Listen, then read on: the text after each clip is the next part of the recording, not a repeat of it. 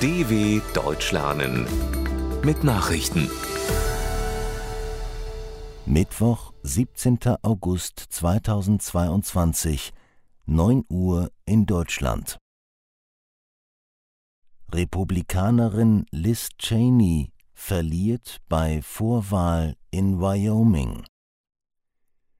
Die als scharfe Kritikerin von Ex-US-Präsident Donald Trump bekannte Abgeordnete Liz Cheney ist bei Vorwahlen ihrer republikanischen Partei im Bundesstaat Wyoming unterlegen. Die Tochter des früheren Vizepräsidenten Dick Cheney verlor gegen die von Trump unterstützte Bewerberin Harriet Hageman. Die 56-jährige Cheney wird damit ihren Sitz im Repräsentantenhaus verlieren. Sie betonte am Abend, sie werde nun alles unternehmen, um eine Rückkehr Trumps ins Weiße Haus zu verhindern. Der 2020 abgewählte Rechtspopulist liebäugelt mit einer erneuten Präsidentschaftskandidatur 2024. Bolsonaro und Lula starten Wahlkampf in Brasilien.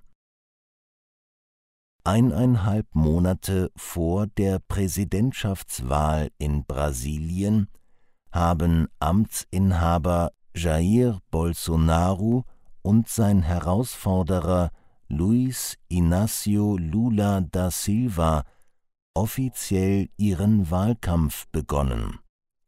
Beide Politiker wählten für ihre Auftaktveranstaltungen symbolische Orte.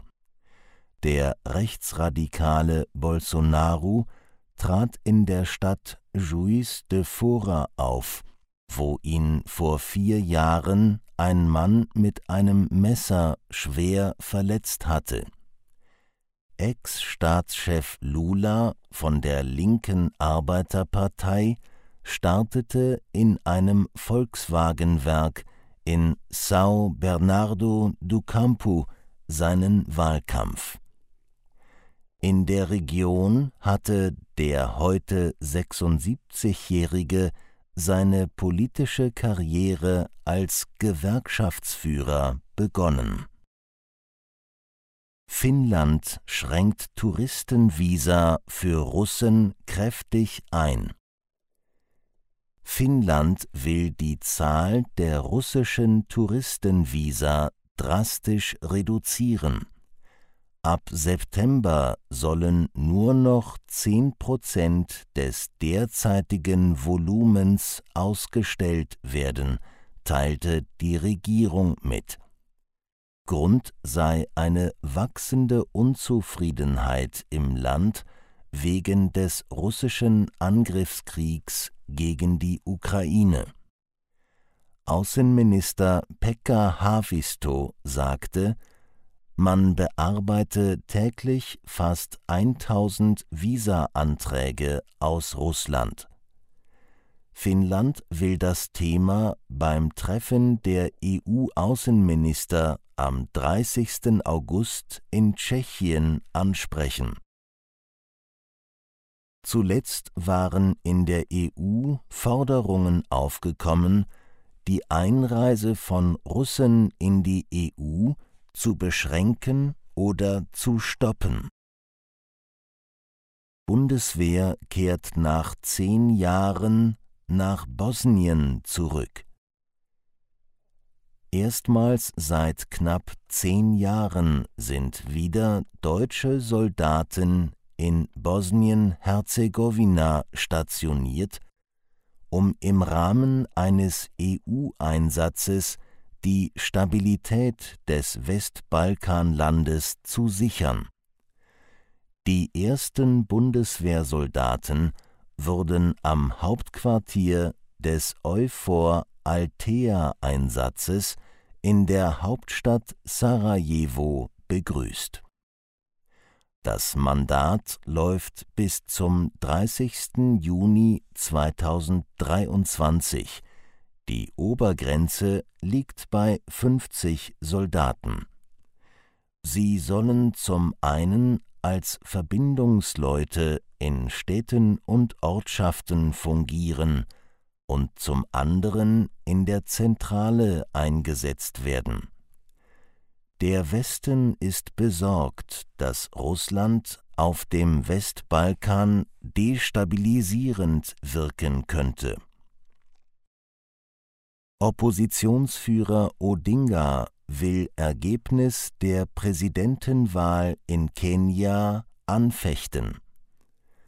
Der kenianische Oppositionsführer Raila Odinga erkennt das Ergebnis der Präsidentenwahl nicht an, mit dem Vizepräsident William Ruto zum Sieger erklärt wurde.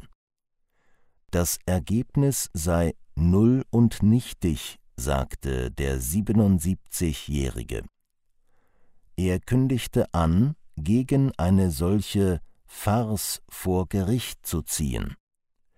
Nach Angaben der Wahlkommission hatte Ruto mit 50,5 Prozent der Stimmen vor Odinga mit 48,9 Prozent gewonnen. Vier der sieben Mitglieder der Kommission hatten sich jedoch kurz vor der Bekanntgabe mit Verweis auf Unregelmäßigkeiten von dem Wahlergebnis distanziert. Die Angst vor Unruhen wie nach der Wahl 2007 wächst. Deutscher Filmregisseur Wolfgang Petersen gestorben. Der deutsche Filmregisseur Wolfgang Petersen ist im Alter von 81 Jahren an Krebs gestorben. Nach Angaben seiner Assistentin verstarb er am Freitag friedlich im Kreis seiner Familie in seinem Haus in Brentwood, einem Teil von Los Angeles. Seine Frau Maria war an seiner Seite. Das Kinoepos Das Boot von 1981 über den Einsatz eines deutschen U-Boots im Zweiten Weltkrieg brachte Petersen auf den Weg nach Hollywood. Dort realisierte er erfolgreiche Actionfilme wie Outbreak, Air Force One und Der Sturm. Er drehte mit vielen Stars wie Clint Eastwood, George Clooney und Brad Pitt.